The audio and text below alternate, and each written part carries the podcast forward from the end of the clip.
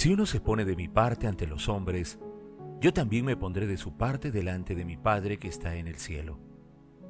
Y si uno me niega ante los hombres, yo también lo negaré delante de mi Padre que está en el cielo.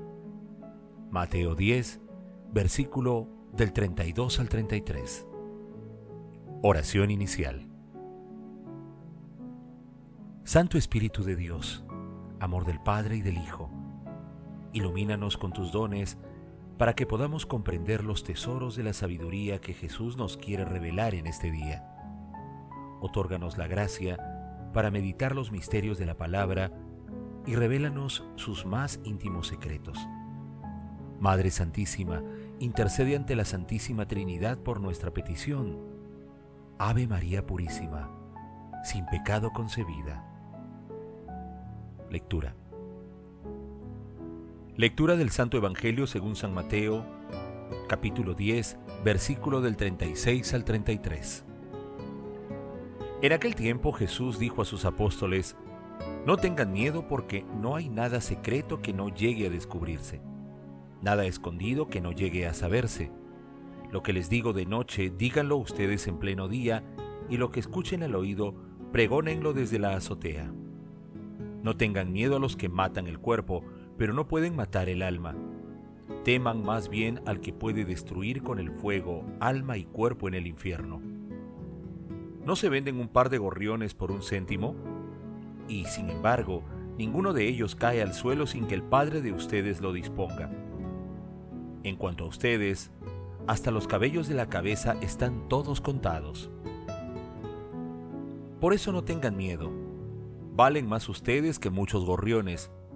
Si uno se pone de mi parte ante los hombres, yo también me pondré de su parte delante de mi Padre que está en el cielo y si uno me niega ante los hombres, yo también lo negaré delante de mi Padre que está en el cielo.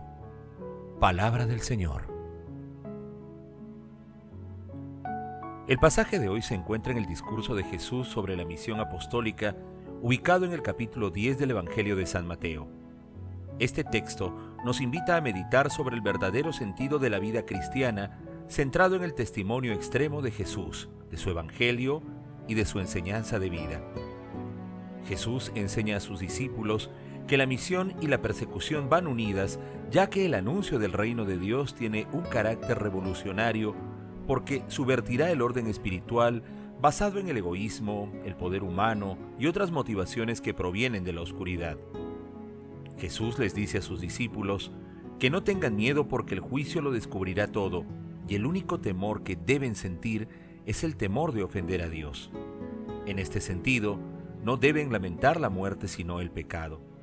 En suma, no deben negar a Jesús ante los hombres para que Jesús no los niegue ante Dios Padre. Meditación Queridos hermanos, ¿cuál es el mensaje que Jesús nos transmite el día de hoy a través de su palabra? Carlos de Foucault nos dice, Jesús nos habla, es normal que os acechen las persecuciones, si me imitáis predicando el Evangelio y siguiendo la verdad, las persecuciones que me acechan también os aguardan. Recibidlas con alegría, como preciados distintivos de identidad conmigo, como imitación del bienaventurado. Soportadlas con calma, sabiendo que si os dominan, yo lo he permitido y solo os golpearán en la medida que yo lo permita. Sin mi permiso, ni uno solo de vuestros cabellos cae. Aceptad pacientemente la voluntad de Dios, dándole la bienvenida a todo lo que suceda. Sufrid con coraje vuestros padecimientos, ofreciéndoselas a Dios como un sacrificio. Sufridlos rogando por vuestros perseguidores, ya que son hijos de Dios, y yo mismo os he dado el ejemplo de rezar por todos los hombres, perseguidores y enemigos. Queridos hermanos, como se aprecia, la misión y la persecución están unidas. Nuestro Señor Jesucristo, con su ejemplo valiente para enfrentar a los enemigos, nos anima y nos otorga la fuerza del Espíritu Santo para la misión que tiene cada uno de nosotros en nuestras familias, centros de trabajo, de estudios, comunidades y por donde vayamos.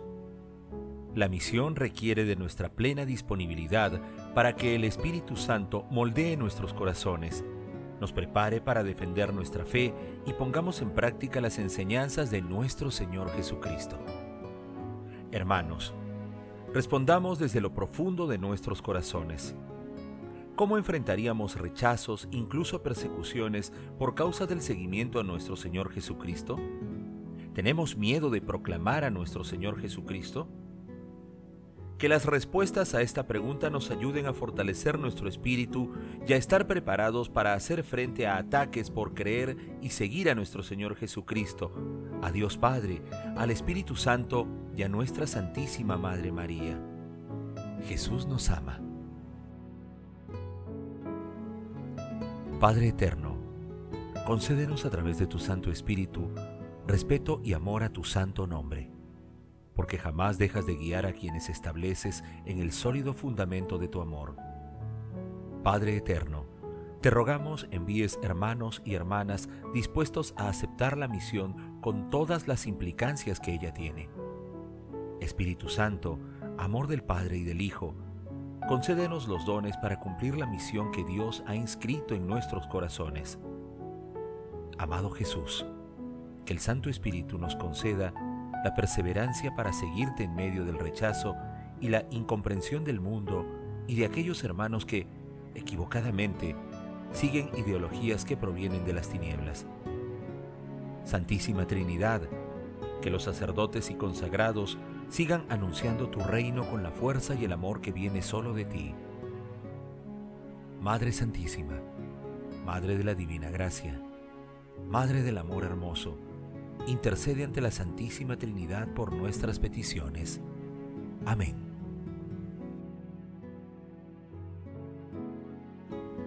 Contemplemos a nuestro Señor Jesús que nos invita a no tener miedo de darle una respuesta radical. Sigamos a Jesús sin miedo, porque Él es la luz que deja todo al descubierto. En este sentido, tengamos en cuenta un fragmento homilético de San Juan Crisóstomo.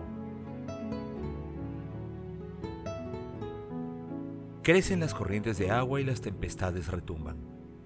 Pero nosotros no tememos ser engullidos por ellas. Estamos firmemente fundamentados en la roca. Que el mar se embravezca no quebrará la roca. Que las corrientes salgan de su lecho no pueden tragar la barca de Jesús. ¿Qué temeremos? Decidme, ¿la muerte? Mi vida es Cristo y morir una ganancia. ¿El exilio? Del Señor es la tierra y cuanto la habita. La confiscación de los bienes. Nada hemos traído al mundo y nada podremos llevarnos de él. Me río de todo lo que puede infundir miedo en este mundo. Sus bienes me causan risa. No temo la pobreza. No deseo la riqueza. No tengo miedo a la muerte.